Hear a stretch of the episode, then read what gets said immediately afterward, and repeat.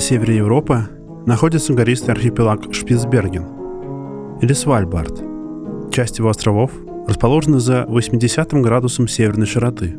Суровые земли Шпицбергена часто покрыты туманом, то мокрым, клочковатым и низковисящим, то холодным, парящим облаками с острыми прозрачными льдинками, то в сумерке источающим зыбкий разноцветный свет. На Шпицбергене можно наблюдать редкий оптический эффект – фата-моргана. Это когда в нижних слоях атмосферы образуется несколько слоев воздуха разной температуры и плотности. И вот вдалеке, на горизонте, видятся какие-нибудь миражи. Объекты множатся и слоятся. Летчики, летавшие над архипелагом, рассказывали о чем-то подобном. Например, норвежский полярный исследователь Руаль Амундсен рассказывал, как туманы, воздушные миражи и радуги влияют на восприятие. Другие видели копии собственных самолетов, появляющихся вокруг – будто отраженные в зеркалах. Еще на протяжении 30 лет разные летчики и путешественники видели на координатах 80 градусов северной долготы и 10 градусов западной широты остров, который казался им частью архипелага. О нем, например, рассказывал советский исследователь Арктики Иван Папанин. И вслед за ним в 1938 году на поиски этого острова пролетел датский полярный исследователь Лауги Кох. Но он несколько раз с разных сторон подлетал к координатам и ничего не нашел. В конце концов решили, что этот остров просто Фата Моргана, другого острова, находящегося южнее. То есть десятки лет люди буквально видели мираж целого острова. В интернете до сих пор можно прочитать историю о том, как в 1950-е годы норвежские летчики якобы столкнулись над Шпицбергеном с НЛО, и об этом будто бы писали немецкие и норвежские газеты – но это кажется просто выдумка, сочиненная причем, судя по всему, аж в 90-е годы.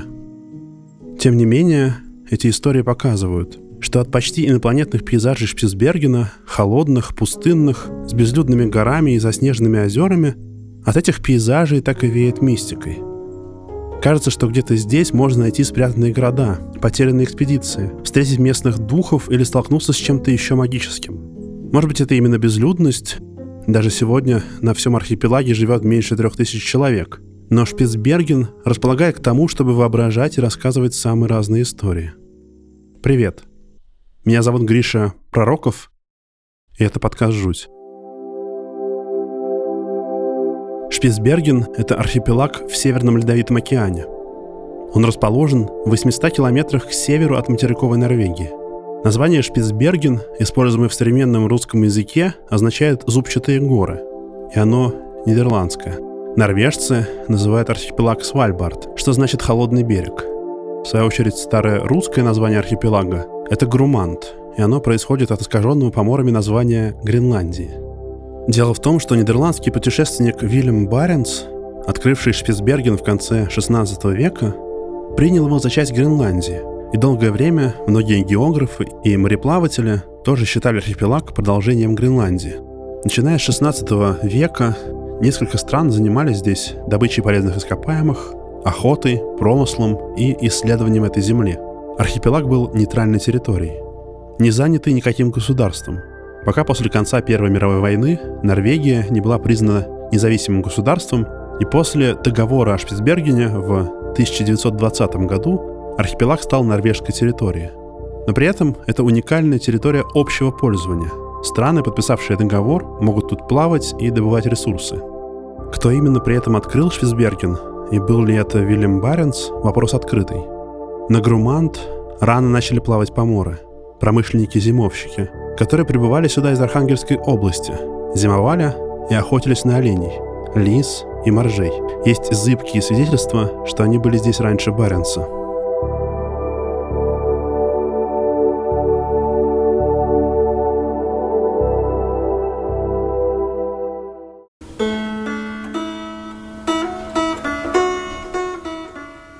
Поморы – одна из самых необычных этнографических и этнорелигиозных групп российского севера. У них есть и славянские, и финно-угорские корни. Многие поморы – старобрядцы, и исторически так или иначе занимались рыбным промыслом. Среди самих поморов распространена легенда, что их предки пришли из земель Великого Новгорода и Суздальского княжества в поисках лучшего места для жизни. и поселились на берегу Белого моря. На архипелаг они плавали тоже за промыслом. И тут тоже рассказывали свои истории. Поморские крестьяне, промышлявшие на Груманте, например, говорили про духа хозяина архипелага, которого они называли Груманский пес. Он живет в каменных расщелинах утесов Шпицбергена, и облик принимает самый разный. Вообще иногда он предстает в виде человека, иногда действительно большого черного пса, а иногда и вовсе гуляет ветром по водам океана. Груманский пес при этом, в общем-то, недобрый, гордый и шумный дух. Он шутит над охотниками, водит их и морочит. Он, например, любит выпить. Если у него кончается вино, он прилетает северным ветром на Нордкап. Это мыс Норвегии, самая северная точка европейского континента. И вот груманский пес выжидает там корабли с ромом и спиртом. Когда корабли подплывают к Нордкапу, он надувает их паруса, ломает снасти, выкидывает бочки с ромом и спиртом за борт и гонит на свой каменный остров –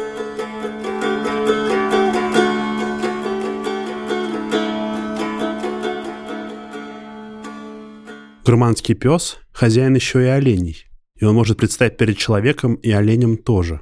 Его священное место – утес, похожий на человеческую фигуру, точнее на человека, стоящего боком. Этот утес еще называют смешным названием «болван без шапки». Есть легенда, что был некий норвежский принц, который привез когда-то оленей на Шпицберген. И вот груманский пес похитил возлюбленную этого принца. Принц отправился на ее поиски, и девушка показалась возле утеса – Принц ринулся за ней, но тут же на месте девушки появился олень-самец, а принц был убит, сорвавшимся с утеса камнем. Чтобы задобрить груманского пса, русские промышленники, приплывая на остров, приносили груманскому псу умилостивительную жертву – оленя-самца, которого бросали к подножью этого утеса. Промыслы груманланов, пребывавших на Шпицберген в конце лета, начинались с охоты на оленей, которая длилась до середины октября – и они питались этим мясом всю зиму. Неудивительно поэтому, что сезон открывало коллективное жертвоприношение – духу хозяину Шпицбергена и оленей. Есть история о том, как германский пес морочил охотников и водил их по острову. Вот, скажем, один охотник шел и услышал лай своей собаки, и уже по лаю признал, что она гонит оленя. Это потому, что когда собака лаяла беспрерывно, заливно, крестьяне знали, что она преследует оленя, а прерывающийся отхватистый лай значил, что она гонит какого-нибудь другого зверя. Охотник изо всех сил побежал на лыжах за лаем. И вдруг тишина. Собака замолчала. И вдруг в другой стороне залаяла. И по лаю было слышно, что это его родная собака. Он ринулся в другую сторону и еще лыжи на пути подлаживал, чтобы не сильно скрипели. И опять тишина. Охотник сообразил, что это груманский пес шутит, и присел в снег отдохнуть. Не успел отдышаться, как лай вернулся. И на этот раз со всех сторон. Звонкий, громкий, оглушительный. Такой, что у охотника волосы встали дыбом.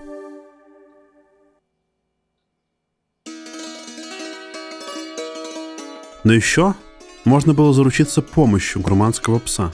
Для этого нужно было во время новолуния отправиться одному в пещеру того самого утеса, похожего на человека, и очертить там ножом вокруг себя круг – и воткнуть нож за его пределы. Тогда раздастся громкий собачий лай, и в пещеру вбежит огромный черный пес.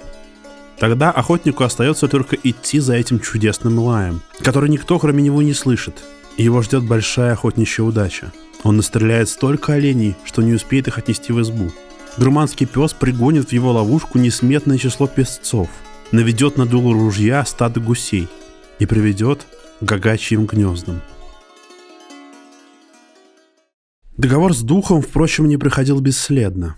Он считался опасным и греховным. Если человек, подружившийся с груманским псом, умирал на Шпицбергене, земля не принимала его тело. Его тело, зарытое в землю или засунутое в щель горы, лежало неповрежденным. Промышленники называли таких еретиками. На протяжении десятилетий непогребенные и закоченелые от мороза тела погибших промышленников находили на островах архипелага повсеместно –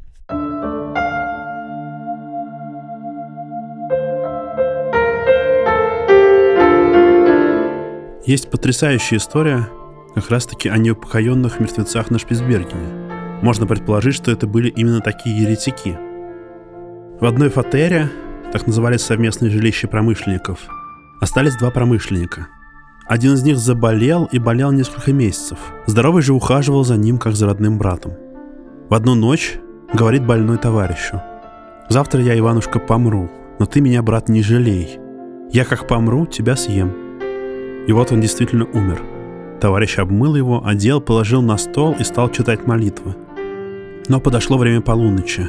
В окно засветил месяц, и мертвый зашевелился – Поднялся, потоптался на месте и стал разводить руками, искать товарища. Иван же ходил от него вокруг стола и читал молитву. Мертвец пытался открыть глаза, но не мог. За окном пропели петухи, и мертвец лег обратно на стол. А на Груманте зимой всегда темно и днем, и ночью.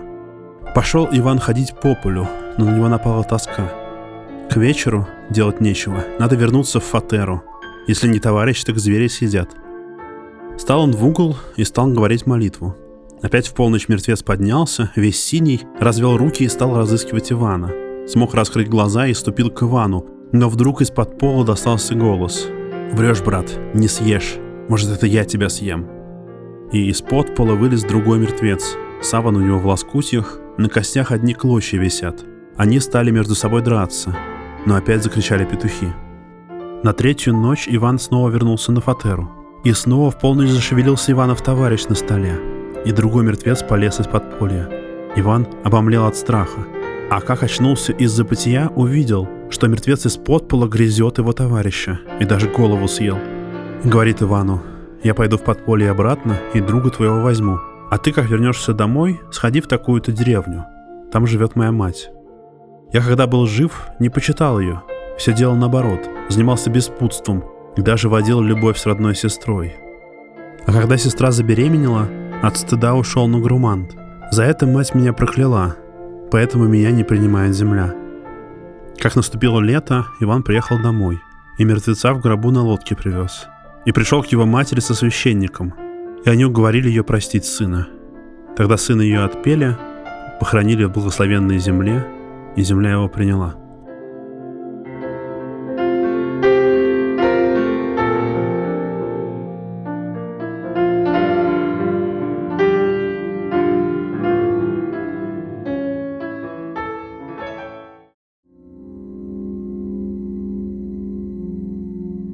Поморские рассказы – не единственная история о том, как на Шпицбергене возникают проблемы с захоронением людей. В 1918 году в мире бушевал испанский грипп.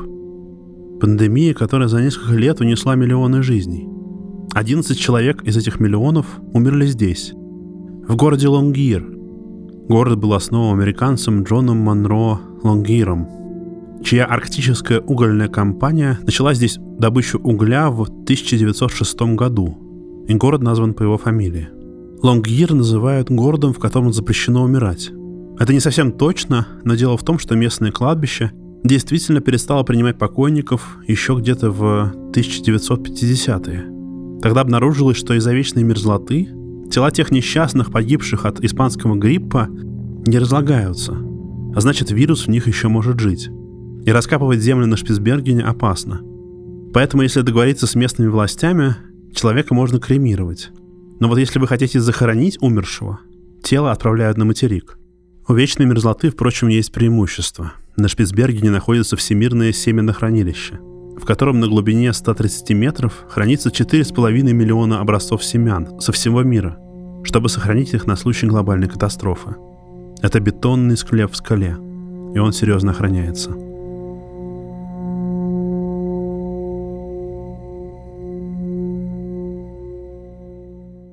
Одним из важных и прибыльных занятий на Шпицбергене был китобойный промысел. Это было тяжелое и опасное занятие. Кит может убить человека одним взмахом хвоста. Ходили на кита группами, забивая его гарпунами и копьями. А потом его тело еще нужно было тащить на берег. На берегу из кита извлекали самое ценное – ворвань, китовий жир, который растапливали. И вот этот растопленный жир использовали для освещения, в качестве топлива и в разных производствах – в начале 17 века на небольшом острове на северо-западе Шпицбергена, который они назвали остров Амстердам, нидерландские китобои разбили лагерь. Они возвращались сюда каждое лето и ставили палатки и собирали печи для жира из подручных материалов. Но в конце концов они приплыли сюда с древесиной, кирпичом и торфом и построили постоянное поселение. Город назвали Смеренбург. Смерен — это, собственно, Ворвень по-нидерландски. Смеренбург был небольшим поселением и просуществовал несколько десятков лет. В 1660-е он уже точно стоял пустой. Тогда картель, который принадлежали китобои, прекратил свое существование, и в городок никто не плавал. Но случилось так, что про Смеренбург начали распространяться легенды. Про него рассказывали китобои и другие промышленники. О нем писали истории. Видите ли, говорили они, Смеренбург – процветающий город. Он находится далеко на севере, в суровых условиях, но в нем есть церкви, и горный дом, бордели и даже пекарни. Каждое утро пекари достают из печей свежеиспеченный хлеб, и по всему городу звучит гудок, и уставшие китобои идут на завтрак. В Смеренбурге, по легендам, жило больше 10 тысяч человек, и были кузницы, мастерские, корабейники, залы для танцев. Вдоль берега стояли лодки с моряками, только вернувшихся с охоты на китов. Был рынок, заставленный прилавками с самыми разными товарами. И все это, напомню вам, на суровом, холодном, безлюдном Шпицбергене. Легко представить, как такие истории появились среди китобоев, у которых была монотонная тяжелая работа, которые проводили долгие месяцы с одной и той же небольшой группой людей, мечтали о свежей выпечке, шумных и горных домах и танцевальных залах. Но легенда о процветающем Смеренбурге сохранялась несколько сотен лет. Люди пересказывали друг другу подробности и записывали их в книгах. Она оказалась настолько живучей, что в 20 веке, несколько лет между 1979 и 1981, на острове Амстердам проводились археологические раскопки. Из них выяснилось, что максимально здесь одновременно жило две сотни мужчин, а женщин никогда не было. В общей сложности было 19 зданий, включая склады и мастерские, где резали и варили ворвань. Не было ни церкви, ни горного притона. Условия были изнурительными. Мужчины, вероятно, работали подолгу, под солнцем бесконечных летних дней в Арктике, часто работая по очереди всю ночь.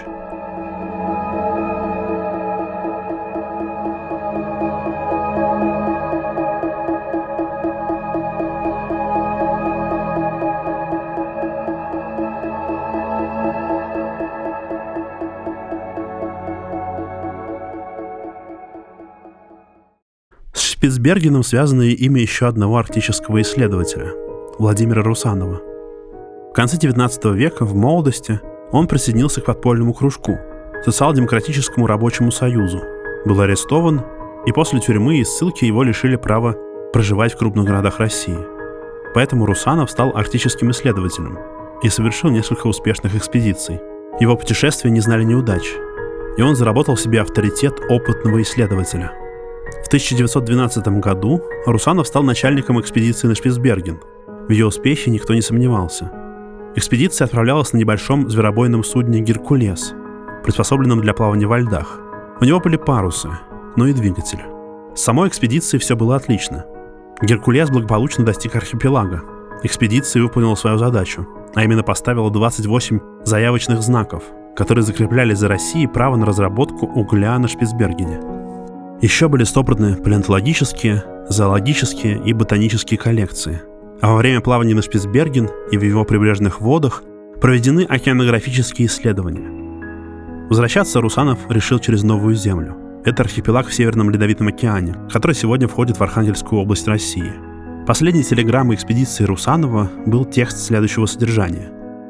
Юг Шпицбергена – остров Надежды. Окружены льдами, занимались гидрографией, Штормом отнесены южнее Маточкина шара. Иду к северно-западной оконечности Новой Земли. Оттуда на восток. Если погибнет судно, направлюсь к ближайшим по пути островам. Уединение Новосибирским Врангеля. Запасов на год. Все здоровы. Русанов. Скорее всего, в телеграмме было пропущено частица «не». Следует читать, если не погибнет. Так или иначе, это были последние слова, полученные из Геркулеса. После этого экспедиция пропала – Поиски, даже с участием авиации, ни к чему не привели. 20 лет спустя, в 1934 году, на безымянном островке, находящемся близ полуострова Таймыр, то есть почти тысячи километров на восток, нашли столб, врытый в землю, на котором была вырублена надпись «Геркулес, 1913». В том же году на другом островке, тоже в районе Таймыра, были найдены остатки одежды, патроны, компас, фотоаппарат, охотничий нож и другие вещи, принадлежавшие участникам экспедиции на Геркулесе. Есть две истории, возможно, связанные с трагедией экспедиции Русанова. В районе реки Авам, это приток реки Пясина, который как раз впадает в Карское море, которое лежит между Новой Землей и Таймыром, есть две загадочные могилы. Рассказывают, что местные жители, возможно, долганы, еще до революции нашли на побережье лодку, рядом с которой находились мертвые люди. Они похоронили трупы под камнями, а потом нашли еще двух или трех замерзших человек из этой группы. Погибших похоронили вместе с документами и рукописями. Еще есть рассказ про другое поселение Долганов, где есть две просевшие могилы, где, по словам местных, похоронены русские, беременная женщина и ее муж, которых когда-то привезли еще живыми откуда-то из тундры. Они умерли, а в могилы вместе с ними положили рукописные книги, которыми погибшие очень дорожили.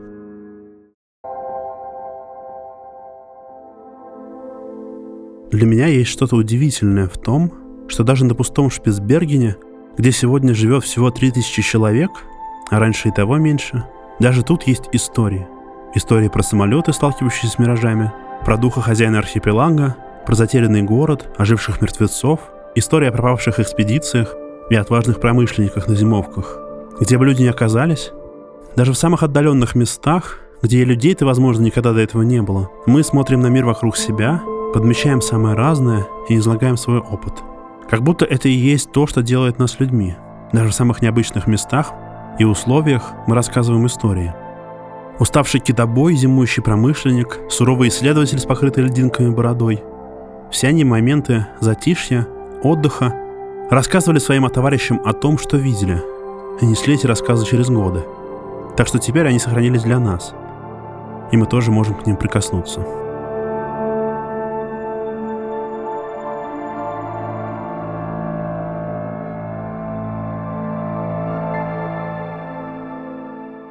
Спасибо, что послушали. Меня зовут Гриша Пророков. Этот подкаст называется «Жуть». Если вы слушаете подкаст где-нибудь, где можно ставить оценки, например, в приложении Apple Podcasts, я буду очень благодарен, если вы поставите оценку и что-нибудь напишите. Я читаю все отзывы. Если хотите поддержать подкаст, можете сделать это с помощью Patreon или Boosty, там можно давать деньги. Для этого заходите на patreon.com slash или Boosty, ссылка я дам в описании. Там я опубликую небольшую подборку статей, иногда, может быть, фото, видео к выпускам жути. Дополнительные материалы, в общем. До встречи!